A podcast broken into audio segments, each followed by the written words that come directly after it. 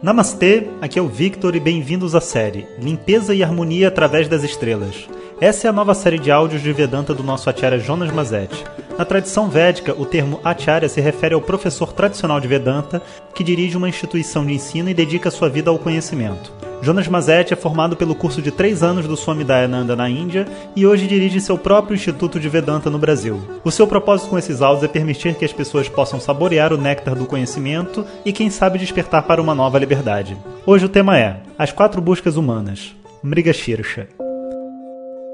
Om Shri Guru Pyo Namaha Harihi Om Bom dia pessoal Estamos na estrela de Mrigashirsha falando sobre as buscas humanas e a tradição védica ela tem um método né, de explicar as buscas humanas muito bacana onde ela divide as buscas em quatro grupos. E que eu acho que é uma coisa que a gente poderia conversar um pouco agora. O primeiro tipo de busca, a busca mais instintiva de qualquer ser vivo, não só do ser humano, é chamado de artha, a busca por segurança. Você pode estar escutando o meu áudio, mas se de repente, né, começar a tremer a sala, tipo terremoto, você vai imediatamente largar o áudio, largar tudo e vai embora, porque a busca por segurança é a coisa mais forte da mente. Por segurança física, por segurança emocional, por segurança financeira, todos os tipos de segurança que existem. Inclusive é dito que a maior parte das pessoas, de acordo com seus karmas, vão passar a maior parte do tempo somente com a visão da busca por artha. Ou seja, vida é sobreviver. Mesmo que a pessoa às vezes já tenha né, um apartamento, um carro, é, um trabalho e, e ela tem tudo, ainda assim o projeto dela é economizar, sobreviver e ganhar dinheiro. Porque leva um tanto de maturidade para a mente a compreensão de que a busca por segurança não é um fim nela mesma. Tanto que a qualquer momento você pode chegar para uma pessoa e perguntar para ela se ela quer dinheiro, ela vai falar assim: quero, por que não? Quero, quero mais. Quanto mais, melhor. Ninguém vai chegar e vai dizer já tenho o suficiente. A pessoa tem que ter muita maturidade para isso. Porque a busca por segurança é a base de todas as buscas da mente. Mas, ainda assim, algumas pessoas, que não é porque tem muito, mas é porque não desejam tanto, porque tem uma visão mais objetiva sobre a sua própria felicidade, elas conseguem dar um checkmate nessa busca e dizer assim: ok, eu não, não vou parar de trabalhar, eu não vou parar de, de gastar, de viver e de, de ganhar dinheiro também. Eu não vou parar de, de querer ter pessoas próximas e que, eu, e que gostam de mim, eu não vou parar nada disso, mas a minha vida não vai ser mais baseada nisso. A partir do momento que você se sente seguro, começa uma segunda busca dentro da mente, chamada de kama.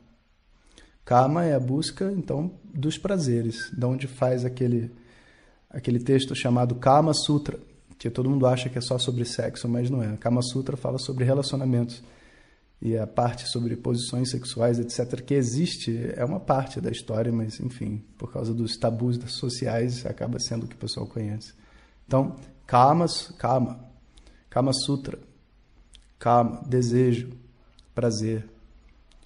Uma vez que você viu que chegou no horário certo para o cinema, tá tudo certo, não, seu ticket está lá, tá tudo certo. Você vai querer comprar pipoca, você vai querer sentar no melhor lugar possível, relaxar. E a vida então ganha uma nova dimensão.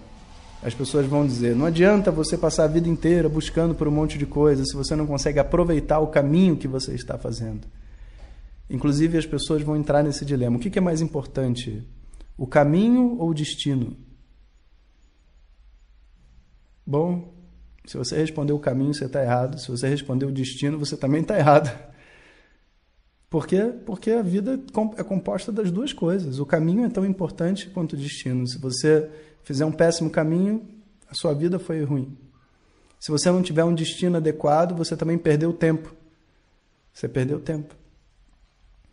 Então, arta e kama tem que dar as mãos. Eu estabeleço qual é o destino que eu quero chegar, onde está a minha segurança, o que, que eu preciso, e eu faço da maneira mais agradável possível, mais confortável possível, que vai me dar mais prazer, mais satisfação. Calma. A terceira busca é chamada então de Dharma. Essa é uma busca por fazer as coisas corretas. Por quê? Porque se a pessoa tiver um pouco mais de sensibilidade, ela vai perceber que não adianta ela estar segura e não adianta ela buscar por prazer se ela não buscar da maneira correta. Então, no mesmo cinema, se você for para o cinema e estacionar o carro num lugar proibido, no Rio de Janeiro, você não vai assistir esse filme bem, porque você sabe que no Rio de Janeiro eles adoram rebocar os carros. Tem até, tipo, sabe, uma, uma rede, nos lugares assim que sempre para, que não pode parar, que os moradores até ligam e, e são amigos dos rebocadores. É uma coisa impressionante. Quando você volta, sai para comprar um, um, pão de queijo, quando você volta, o seu carro não está mais lá. Você acha que você vai conseguir assistir o filme? Você está seguro. Você está vendo um filme que você gosta, com uma boa companhia. Mas, como não foi feito da maneira adequada, a busca por segurança e prazer são anulados. Você quer segurança? Então rouba um banco. Ué, você vai ter o dinheiro na mão. Entretanto, sabendo que o dinheiro não é seu, o medo de perder o dinheiro e também de ser preso e outras consequências não vão te deixar seguros como você gostaria. Então a gente descobre que quando a gente não faz as coisas corretamente, com uma verdade, o objetivo no, pelo qual eu estava executando aquelas ações não vai ser preenchido. Então, Dharma é tão importante que a gente não fala assim, Arta Kama Dharma. A gente fala Dharma Arta Kama. Primeiro a gente faz o que é certo, depois a gente busca por segurança e depois a gente busca por prazer. E para a maioria das pessoas, 99,99% ,99 da vida, das pessoas, a vida é isso. E se você para para pensar, é o que as pessoas estão indo atrás. Se a pessoa é muito evoluída, espiritual, etc., ela quer ter uma vida correta, defender o que é certo, falar a verdade. Se ela não tem isso, ela pelo menos quer aproveitar a vida, não só trabalhar, mas ela quer viver uma vida boa. Se ela nem essa maturidade tem, ela só quer trabalhar e sobreviver e ainda vai dizer que o mundo é para sofrer mesmo e está tudo bem. E é assim que o mundo vive. Entretanto, dentro desse, das possibilidades inúmeras desse mundo de karmas, algumas pessoas acordam para uma quarta busca, que é a busca da espiritualidade. E essa busca é muito importante porque, mesmo que eu esteja tentando fazer as coisas corretas, eu ainda assim estou projetando a minha felicidade como algo que é externo a mim. Ou seja, eu busco ser feliz fazendo corretamente as ações dentro do mundo. Mas a quarta busca é quando você abre a hipótese de que o mundo não tem a capacidade real de me fazer feliz. E por isso que toda a felicidade que eu recebo do mundo é temporária. Eu não me sinto pleno de verdade indo ao cinema. Eu me sinto talvez relaxado, divertido por um tempo. Esqueço dos problemas da minha vida. Mas na hora que eu lembrar dos problemas todos que eu tenho, se eu estiver ainda vendo filme, eu não fico bem. Então, existe a necessidade de evoluir nessa busca, de caminhar em direção a um conhecimento sobre mim mesmo, um mergulho interno e profundo como se eu quisesse descobrir a minha paz, a minha felicidade, independente do mundo exterior. Isso então é chamado de moksha, a busca por uma libertação, por uma liberdade. Liberdade e libertação do quê? Da minha própria ignorância, da minha sensação de aprisionamento e de vazio na minha vida. Essas quatro buscas são as buscas humanas. Você pode até ter outras buscas, mas essas outras buscas vão ter que estar dentro de um desses quatro grupos. Esses quatro grupos eles preenchem tudo que uma pessoa pode buscar. Então, Mrigashirsha é a estrela que representa a busca. E aqui é uma coisa legal da gente perceber que assim, Agni, né, Soma, que é a deidade de Mrigashirsha, é irmão de Agni. E Agni é a deidade de criticar, lembra? A irmã de Soma é Rohini. Rohini é a estrela que fica entre criticar e Mirgashirsha. Então você tem a irmã no meio, Rohini, com os dois irmãos, Agni e Soma, as duas estrelas adjacentes. É como se a irmã estivesse sendo protegida né, pelos dois irmãos. E olha que bonita a simbologia, né? Agni é o fogo, Soma, né, é a água, também é um nome para água. Você a seiva das plantas, tudo, nutrição é água. Então, água de um lado, Soma, Agni do outro. E no meio você tem o que? A vida, que é a combinação do fogo e da água. E também Rohini representa a fertilidade, né, a vida. Essa é Rohini é a estrela mais fértil das 27 estrelas que a gente vai estudar. Rohini é a mais fértil de todas, porque fica entre o fogo e a água. Né? Então, isso é uma coisa muito bacana.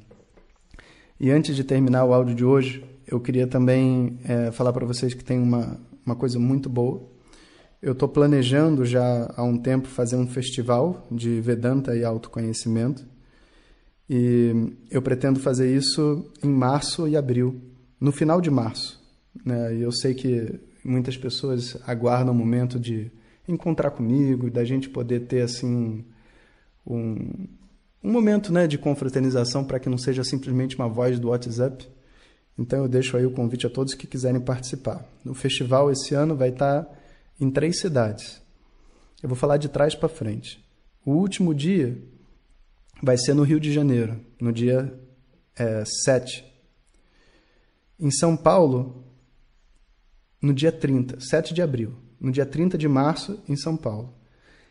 E no o primeiro dia que vai ser a, a abertura, a gente ainda não decidiu se vai ser Curitiba ou Porto Alegre, porque essas últimas, essas duas cidades na nossa última, na nossa última viagem foram cidades que tiveram muita gente e tal, e a gente não queria deixar de fazer nenhuma das duas. Então, provavelmente a gente vai fazer uma votação. Então, fiquem ligados aí principalmente se você mora nessas duas cidades e tiver o interesse de trazer o, o festival para sua cidade, a gente deve fazer uma votação lá no Facebook e vai passar o link para todo mundo. Esse festival tem como objetivo apresentar para as pessoas o que, que é Vedanta e o que, que é essa tradição de conhecimento, da onde todos esses áudios e esse conhecimento vem. E o festival é muito bacana, eu falo mais para vocês sobre o festival amanhã, só porque o áudio está ficando muito longo. Então, até amanhã, pessoal. Om Shanti Shanti Shanti Hari Om Shri Guru Pyo Namaha Hari Om Compartilhe com seus melhores amigos. E se você quiser receber nossas mensagens diretamente no seu WhatsApp, clique agora no link que vem junto com o áudio. Para outras informações, www.vedanta.com.br. Até o próximo áudio. Om Tat Sat.